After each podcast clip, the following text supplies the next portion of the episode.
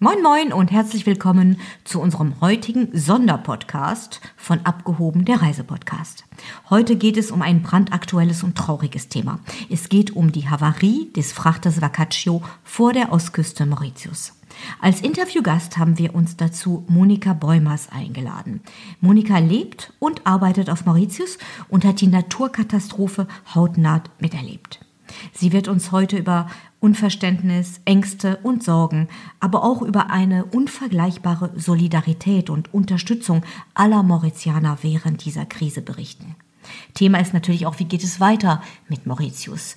Wie steht's um die Riffe? Wie steht's um die Unterwasserwelt? Wie steht's um die Natur im Allgemeinen? Hört rein und macht euch selbst ein Bild.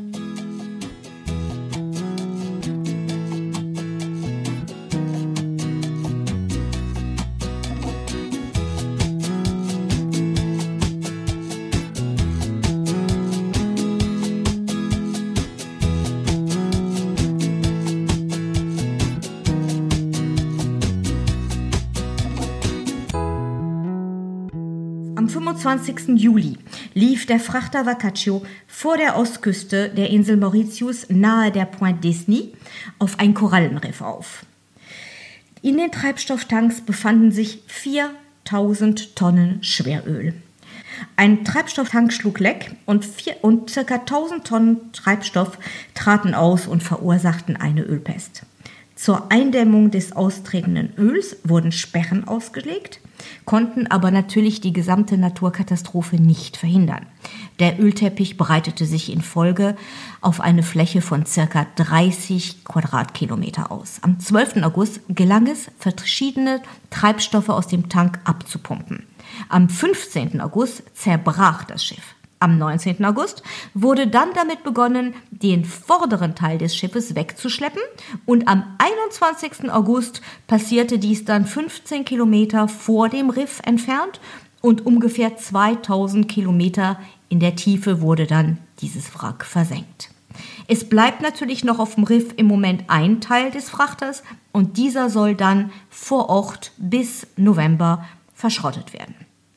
Monika, Mauritius ist deine zweite Heimat. Also du hast die Insel richtig ja, in dein Herz geschlossen und planst sonst natürlich die schönsten Traumhochzeiten dieser Welt. Du bist Hochzeitsplanerin und hast immer mit Traumstränden, Traumhochzeiten, also den schönen Dingen des Lebens zu tun. Leider, leider waren du und deine Schwester aber auch zum Zeitpunkt der Katastrophe auf Mauritius und habt quasi die ganze Katastrophe von der ersten Minute an miterlebt. Was ist in euch beiden vorgegangen? Ja, liebe Simone, also erstmal Mauritius ist meine erste Heimat. Hier, home, home is where heart is, sagt man so schön. Absolut. Und das ist genau eben Mauritius. Seit 17 Jahren bin ich auf dieser wunder wunderschönen Insel und bin hier sehr, sehr glücklich. Und natürlich hat diese Wakashio-Katastrophe uns im Anfang unglaublich geschockt. Also ich muss sagen, ähm, als das passiert ist, dieses Boot eben oder dieses Schiff, dieser Frachter, muss man sagen, es war ja kein Öltanker, es war ein Frachter, der auch nur genauso viel Schweröl geladen hatte, wie er für seine Maschinen braucht, also nicht etwa ein Öltanker. Als es dann hieß, der liegt auf dem Riff, gut, da war das Erschrecken schon da, aber so, ich sag mal, so ganz ernst haben wir es im Anfang noch gar nicht genommen, weil unsere Behörden immer gesagt haben, kein Problem, wir schleppen den da runter und äh, es passiert nichts und es wird kein Öl austreten und wir kriegen das hin. Es vergingen fast zwölf Tage und es passierte gar nichts. Äh, nach zwölf Tagen brach, ich zugegeben, bei relativ rauer See, äh, einer der Treibstofftanks. Also wie gesagt, das ist, stellt man sich vor wie so ein Benzinpump beim Auto. Davon gibt's halt mehrere. Und einer brach durch diese ständige Bewegung der Wellen und natürlich auch immer das Anschlagen auf das Riff und es floss Öl ins Meer. Daraufhin muss ich sagen, ist hier etwas passiert, was ich in meinem Leben noch nie erlebt habe. Und ganz ehrlich, ich hätte auch nicht gedacht, dass Mauritius das hinkriegt, aber wir haben es hingekriegt. Innerhalb von 24 Stunden hat eine Organisation, eine Umweltorganisation die Insel mobilisiert. Und zwar richtig mobilisiert. Es war an dem Donnerstagmorgen, wo das Öl austrat. Am Donnerstagnachmittag waren die ersten Tausende von Mauritianern an der Ostküste und haben gearbeitet, haben alles getan, um dieses austretende Öl aufzufangen. Im Anfang mit Schaufeln, mit Eimern und so weiter, bis dann das Ganze organisierter wurde und diese Umweltorganisation, die einen traumhaften Job gemacht hat, dann am nächsten Tag, und das war auch das erste Mal, wo ich dann war, dort war, an einem Freitag, uns eingeteilt hat. Es war perfekt organisiert, es lief wie am Schnürchen. Wir hatten das riesengroße Glück, dass äh, gerade gleichzeitig die Zuckerrohrernte war. Und so stand uns Dämmstoffe, nämlich das, äh, die Blätter vom Zuckerrohr, standen uns in riesengroßen Mengen zur Verfügung. Man hat dann äh, Gartennetze organisiert in kilometerweisen Längen und hat dann in diese Gartennetze dieses Zuckerrohrstroh und leere Plastikflaschen eingefüllt, hat die dann zu Barrieren ge genäht mit Nylonfäden und hat diese Barrieren dann ins Meer mit Fischerbooten gebracht, um das Öl aufzuhalten. Und siehe da, es klappte. Ja, das ist Wahnsinn. Man hat sogar Bilder gesehen, also von Kolleginnen, die ich bekommen habe, dass Frauen sich sogar die Haare abgeschnitten haben. Also, also, all, also es war wirklich bewegend zu sehen, im Grunde genommen, wie unabhängig von Religion, von Einkommen, von, also von, von, von allen möglichen Statussymbolen und, und, und, und Barrieren, die man sonst kennt, ähm, einfach überhaupt das gar keine Rolle mehr gespielt hat und jeder, wirklich jeder da mitgeholfen hat. Das war war sehr bewegend. Simone, das war so. Also ich habe Hand in Hand mit dunkelhäutigen Fischern gearbeitet, mit Kreolen, mit äh, Hindis, mit äh, äh, Sino-Mauritianern, mit Weißen, mit Generaldirektoren, mit äh, allem, was du dir vorstellen kannst. Und alle saßen nebeneinander an diesen riesengroßen Barrieren, die waren ja immer Kilometer lang und haben genäht. Mauritius ist ja eigentlich dafür bekannt. Ne? Man sagt immer, wenn man so äh, Werbeslogans oder sowas von Mauritius sieht, spricht man über die Mischung der Kulturen und wie friedlich die Religionen miteinander leben. Aber das so in, in der Realität und in einer ganz anderen Dimension dann mitzuerleben, das ist schon bestimmt sehr faszinierend. Das sage ich dir. Also klar, ich meine, ich lebe seit 17 Jahren auf dieser Insel und ich weiß, wie wir miteinander umgehen. Das ist wirklich schon äh, vorbildlich. Aber das hat alles getoppt. Ja. Es war es war herzbewegend, es war aufrührend, es war, jeder hat gearbeitet, die Leute haben nachts mit Flutlicht gearbeitet. Und dann kam diese Sache mit den Haaren. Man hat dann ganz schnell durch Recherchen im Internet rausgefunden, dass ein Kilo Haare acht Kilo Öl binden kann. Ja, Darauf gab es eine Initiative, wo, unglaublich, Männer, Frauen, alle zum Friseuren gegangen sind und sich die Haare abschneiden lassen haben. Fehlen dir auch ein paar Haare, Monika? Nein, ich habe so kurze, bei mir bringt das nichts. also die Mauritianerinnen haben ja alle diese Traum. Schöne, lange, schwarze Haare, genau. So, die sich raspel kurz abschneiden lassen. Das war dann in Balbur. Das war so einer der Zentralpunkte dieser Ölkatastrophe. Hatten die Zelte aufgebaut, wo dann Friseure den ganzen Tag da waren und kostenlos den Leuten Haarschnitte verpasst haben. Und zwar schöne. Also die haben den nicht nur einfach abgeschnitten, sondern die haben richtig schicke Kurzhaarschnitte dann verpasst. Und ich habe dann am Tag darauf habe ich dann in so einer Abteilung gearbeitet, wo diese ähm, diese Barrieren mit den Haaren gebaut wurden. Also ich habe den ganzen Tag da gestanden und habe gespendete äh, Nylonstrumpfhosen, die Beine abgeschnitten und dann die Haare da reingestopft und oben zugeknotet. Wahnsinn. Dafür haben wir Kilometer gebaut von diesen mhm. Dingern. Ja, krass ist, krass ist glaube ich aber auch, dass diese, diese Teile, die ihr gebaut habt, diese Sperren, wirklich funktioniert haben. Ja, klar die haben echt funktioniert. Du konntest das an Bildern sehen, an Drohnenaufnehmen sehen. Du sahst ganz genau, hinter der Barriere war der Ölfilm und vor der Barriere war das Wasser kristallklar und blau.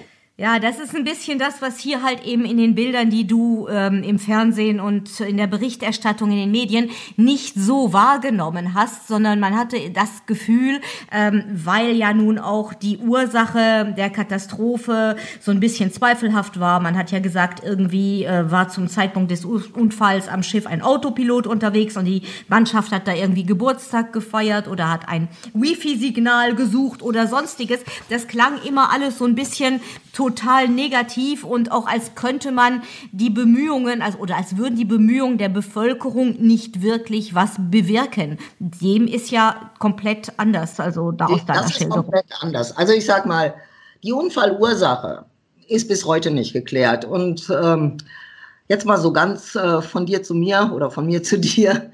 Äh, ich ja, ein paar Zuhörer haben wir, Monika. ich glaube nicht, dass sich das auflösen wird. Also da herrschen äh, zig, ähm, ich hätte jetzt fast Verschwörungstheorien ja, gesagt. Ja, klar, Versionen, Versionen der wahren Ursache, ne? Mhm. ja, da genau. als die andere. Äh, also ich glaube nicht, dass es wegen einer Geburtstagsparty war und ich glaube auch nicht, dass die äh, ein WLAN-Signal gekauft, gesucht haben, weil die hatten ein Satellitentelefon an Bord. Also ja. es sind viele, viele Geschichten im Umlauf. Äh, welcher auch immer war, ist, ist mir egal. Es ist passiert. Äh, Tatsache ist, die Behörden haben zwölf Tage lang geschlafen, gepennt, haben nichts gemacht. Ja. Und äh, dass es gerettet wurde und dass Mauritius heute äh, für Leute, die uns dann besuchen kommen, eigentlich noch genauso schön ist wie früher, das haben die Menschen hier geschafft. Das haben wir geschafft. Und ich bin echt stolz, dass ich wir sagen kann. Das sage ich. Weil du dabei warst, ganz genau. Ja, ja. Nein, nein, das ist bestimmt ein sehr, sehr schönes Ge Gefühl der Verbundenheit und auch des Erreichens, weil du ja im Grunde genommen auch was bewegt hast. Und das ist ja eigentlich das Wichtige. Wenn wir nochmal über die Bilder sprechen, die wir hier hauptsächlich in den Medien wahrnehmen, so glaubt man hier, wenn du in Deutschland sitzt, eigentlich auch, dass ganz Mauritius betroffen ist. Soweit ich das verstanden habe, wenn man ein bisschen recherchiert, dann geht es hauptsächlich um das Gebiet um die Point Disney und ganz bedauerlich um die Île Segrette. Ähm, ganz bedauerlich vor allem, weil Île Segrette ist ähm, eines der Naturreservate und der Biosphären, die Mauritius viele, viele, viele Jahre geschützt hat. Also vielleicht kannst du uns da noch ein bisschen zu diesem Gebiet, was selber stark betroffen ist, erzählen. Richtig. Also der, der äh, Frachter ist eben an der Ostküste in der Nähe von Point Desny, ist er auf das Riff draufgelaufen. Und ähm, was dann ausgelaufen ist, ist in die Lagune reingelaufen und der lag quasi neben der Ile Segret, die ein äh, Naturschutzgebiet, Naturschutzgebiet ist, was unter der Regie vom World Wildlife Fonds ist. Und äh, da ist natürlich viel passiert. Ähm, ich muss aber auch sagen, vielleicht ein bisschen vorab noch, äh, die haben sofort reagiert. Die haben erstmal alle Tiere, die auf der Insel waren, evakuiert. Und nicht nur die Tiere, sondern die haben auch die endemischen Pflanzen, die auf dieser Insel äh, viele, viele Jahre angepflanzt wurden, die haben die ausgegraben und woanders oh, hingetan. Ja. Also es ist immer noch Sehr schlimm cool. genug, aber sie haben gerettet, was zu retten war. Nein, betroffen ist ein Küstenabschnitt, der ungefähr zwölf Kilometer lang ist, der auch nicht aus Strand besteht, sondern leider wiederum aus Mangrovenwäldern. Mangroven, ja. die, die, Wiege der, der, der Fische quasi, die, das, die Heimat ja. der Fische, der, der, da, wo die ihren Laich ablegen, wo natürlich auch viel passiert. Mhm. Aber ich sage mal rein optisch, äh, merkst du außer diesen zwölf Kilometer langen Streifen an der Ostküste nichts. Also ich selber wohne an der Westküste in Tamarin, also nahezu äh, Flickenflag, Le Morne. Und hier siehst du natürlich gar nichts. Also es ist auch nichts. Es ist auch wirklich diese Verschmutzung ist absolut nur an diesem Streifen an der Ostküste. Du musst wissen, wettertechnisch ist Mauritius so, dass hier fast das ganze Jahr ein Südostpassat weht. Wenn man sich jetzt Mauritius vorstellt und weiß, wo dieser äh, Frachter gelandet ist und man weiß, die Winde kommen aus Südosten, werden diese Eintrübungen oder diese Verschmutzungen in Richtung Nordwesten äh, abgeschwemmt, äh, Nordosten mhm. abgeschwemmt. Und das heißt aufs offene Meer. Ja. Das heißt, es kommt auch nicht mehr an die Küste heran. Ja, ja, also auch die, die Teile, also auch die schönen Küsten, die man ja aus touristischen Gründen kennt, wie Belmar oder sowas, die zwar auf der Ostseite liegen, aber dadurch, dass du sagtest Nordostwinde, wird das auch an diese Strände auf gar keinen Fall dann weiter. Südostpassat. Wir haben ja. immer diesen Südostpassat. Ja, ja, ja okay. Ja, und also die Strände an der, sag mal, die schönen Strände auch, die, sogar die äh, Blue Bay ist nicht betroffen.